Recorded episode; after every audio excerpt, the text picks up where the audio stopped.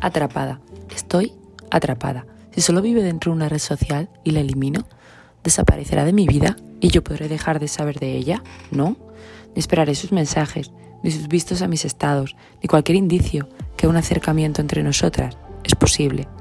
Parece muy, muy, muy fácil y a mí me resulta súper complicado de hacer, pero necesito hacerlo. Es algo tremendamente virtual e increíblemente real que me atrapa en un laberinto con un asqueroso final.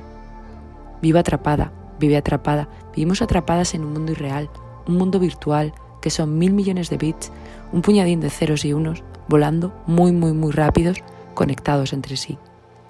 Y ella es una persona y yo soy otra, pero no somos reales, ninguna. Mis sentimientos creo que sí, los suyos no, o eso dice, me lo creo. Algo tan bonito y guay hubiera sido mucho, mucho lío. Y en ese momento comienza el batiburrillo y me quedo atrapada en una mirada que no me quiere mirar a mí, en mil palabras que nunca serán para mí, atrapada en canciones que nunca deberían de haber sonado en mi vida, en momentos con ella que nunca debería de haber soñado, ni despierta ni dormida. Atrapada en tres días de un poquito de cariño y trescientos inundados de silencio. Atrapada en una mentira de la que algunos días no sé salir, otros no quiero salir y los más complicadillos me creo mi zona de confort allí. Vivo atrapada en una decepción momentánea si su notificación no me llega, ni sé nada de ella en todo el día. Es obsesivo, es cero racional y me sienta súper mal. Me desordeno y mi peor versión vuelve y me enfado con mi mundo real porque el virtual no me gusta.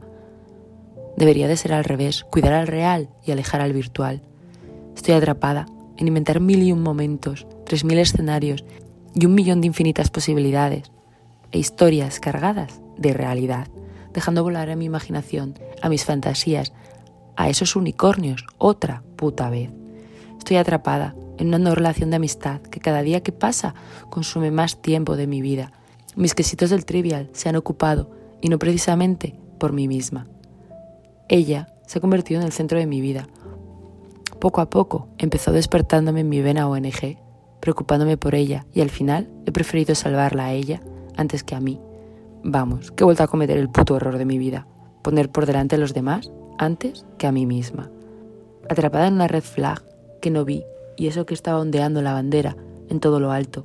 Debí de estar ciega aquellos primeros días y ahora meses después estoy pagando todo, atrapada.